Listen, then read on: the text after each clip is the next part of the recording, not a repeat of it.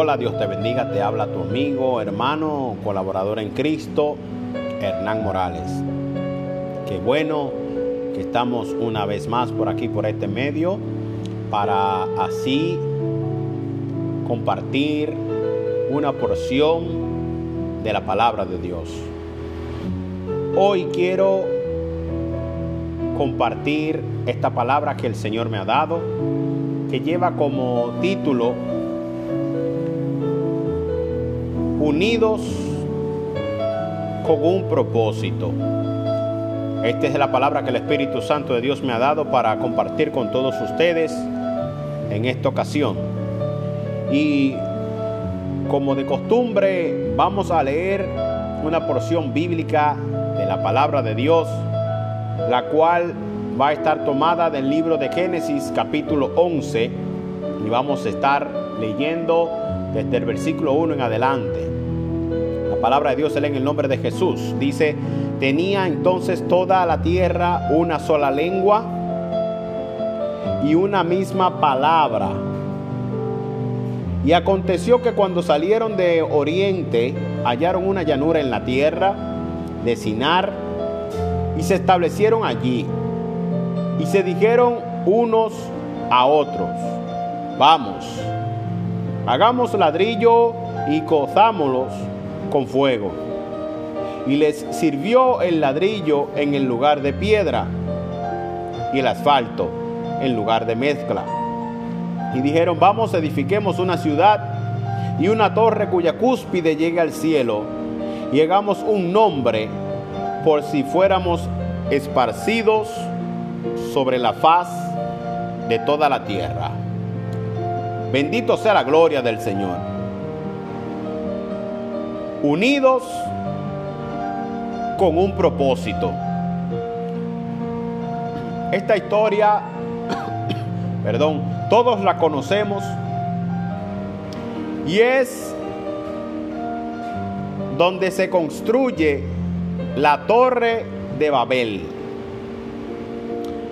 Pero es bueno que yo le leyera a usted el significado de lo que es propósito. Dice el diccionario Google que propósito es un objetivo, algo que se adquiere para conseguir y que se requiere de esfuerzo y de ciertos sacrificios. Oiga bien esto. Puede tratarse de una meta relacionada con el desarrollo personal, como se aprecia en la oración. Como por ejemplo, mi propósito es terminar la carrera en dos años y después viajar a Europa. Pero cuando yo me visualizaba en la palabra de Dios, el Espíritu Santo de Dios me ministraba acerca de la unidad. En ese tiempo el pueblo, dice el versículo 1, que toda la tierra tenía una sola lengua y una misma palabra. Bendita sea la gloria de Dios. Cuando yo leía este versículo número uno, pude ser ministrado con la palabra unidad, que su sinónimo puede ser equidad, similitud, igualdad. Aleluya. Bendito sea la gloria de Dios. Mucha gente ve esta historia del pueblo de Israel, perdón, de, este pueblo, con que no pudieron llegar al objetivo de ellos crear esta torre para llegar al cielo. Mucha gente ve esta historia con que allí nacieron las diferentes tipos de lenguas. Pero cuando yo veía esta historia, el Espíritu Santo me relacionaba con otra cosa. La iglesia de Dios. Aleluya. Iniciando desde el versículo 1, dice la palabra de Dios en el libro de Génesis capítulo 11 que ellos todos tenían una misma lengua y tenían una misma palabra. No hacían en ellos algo diferente. ¿Por qué? Porque ellos realmente tenían un solo mensaje y un solo propósito que era llegar a la cúspide del cielo. Pero ¿qué pasaba en este tiempo? Que ese pequeño grupo tenían un objetivo, tenían algo en específico, tenían un concepto muy claro de lo que ellos querían sabían a lo que ellos querían conquistar, entre otras cosas. Pero cuando lo traemos al término tradicional de la palabra de Dios, podemos ver que hoy en día la iglesia está sufriendo una crisis. Está sufriendo una crisis porque ahora mismo no hablamos el mismo lenguaje. Está sufriendo una crisis porque cada quien está alando para su lado. Está sufriendo una crisis porque no todos están enfocados en el propósito que Dios quiere para la humanidad, que es la salvación de vida eterna, de dar ejemplo, entre otras cosas. Y cuando analizaba esto, el mismo Espíritu Santo me puso a que yo vaya al libro de los Hechos capítulo número 2. Pero no quiero empezar leyendo lo tradicional que lee todo el mundo cuando la venida del Espíritu Santo. No. Si no quisiera entregarte a ti en este momento lo que la iglesia de Dios estaba como igualdad, estaba como equidad, estaba como una coinonía. Hechos capítulo 2, versículo 47 dice, y sobrevino temor a toda persona, y muchas maravillas y señales eran hechas por los apóstoles. Todos los que habían creído estaban juntos y tenían en común todas las cosas. Allí había una unidad porque todos ellos tenían algo en común. ¿Y qué era lo que tenían en común? Todas las cosas. Ellos no era que uno pensaba en prosperidad y el otro pensaba en milagro, no. En ese momento todos tenían un propósito y una visión que era enseñarle a todos el amor de Cristo. Dice la palabra de Dios, versículo 40 de Hechos capítulo 2, y con otras muchas palabras testificaba y les exhortaba diciendo, sed salvo de esta perversa generación. Así que los que recibieron su palabra fueron bautizados y se añadieron aquel día como tres mil personas y perseveraban en la doctrina de los apóstoles, en la comunión unos con los otros en el partimiento del pan, en las oraciones, etcétera, etcétera, etcétera. Una vez más queda demostrado que la unidad en el Espíritu hace maravillas. La unión de la iglesia provoca avivamiento. Hoy en día no vemos más de lo normal y es porque cada quien está pensando diferente. En el libro de Isaías capítulo 61 del versículo 1 en adelante dice que el Espíritu de Jehová vino sobre mí, hablando Isaías, para dar buenas nuevas de salvación, para sacar a aquellos encarcelados para traer óleo en vez de luto. O sea, el propósito de Dios aquí en la tierra para con el ser humano que no conoce de Cristo es mostrarle su amor.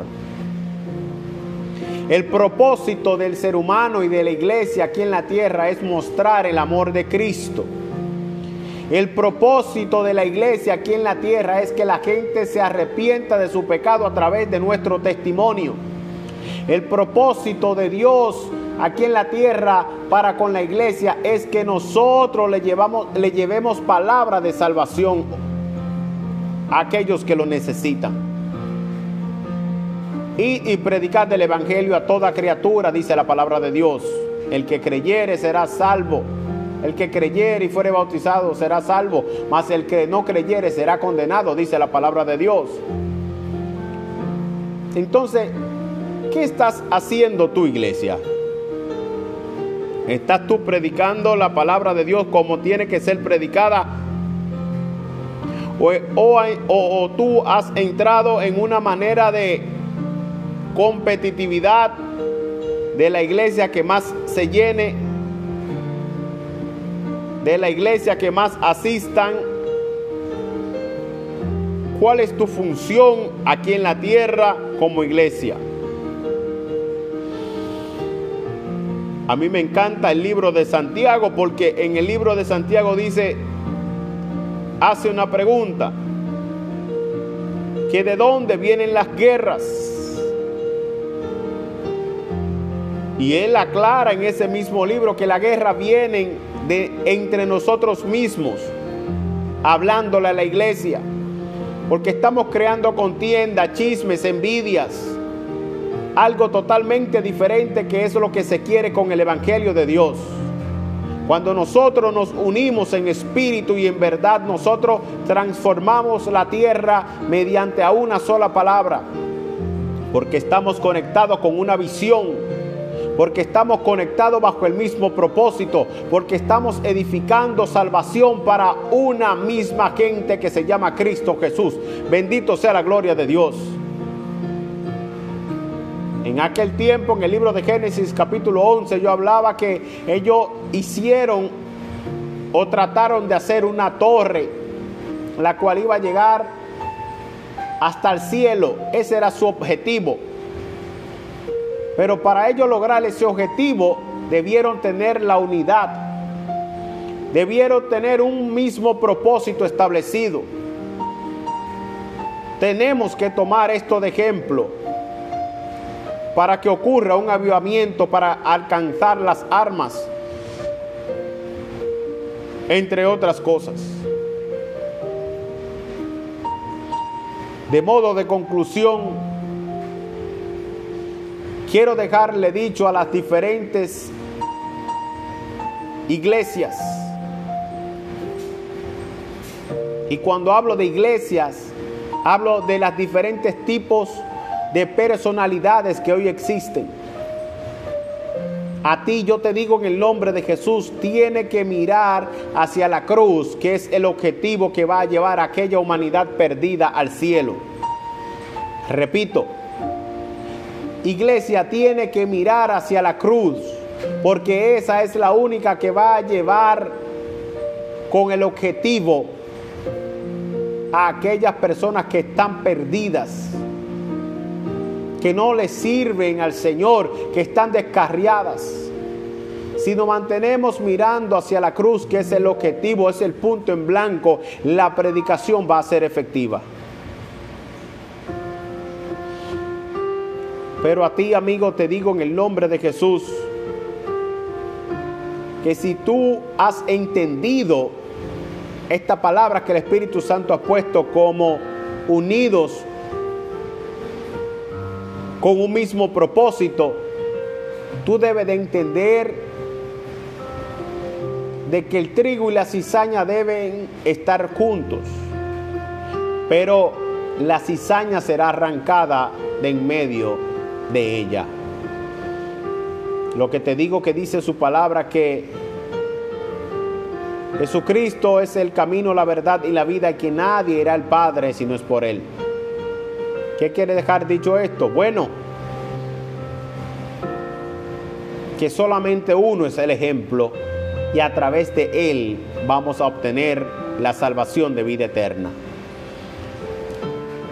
De que tú no te debes de fijar con aquellos seres humanos que cometen errores. El único que no cometió error aquí en la tierra se llama Jesús y él mismo se pone como ejemplo para que tú obtengas la salvación.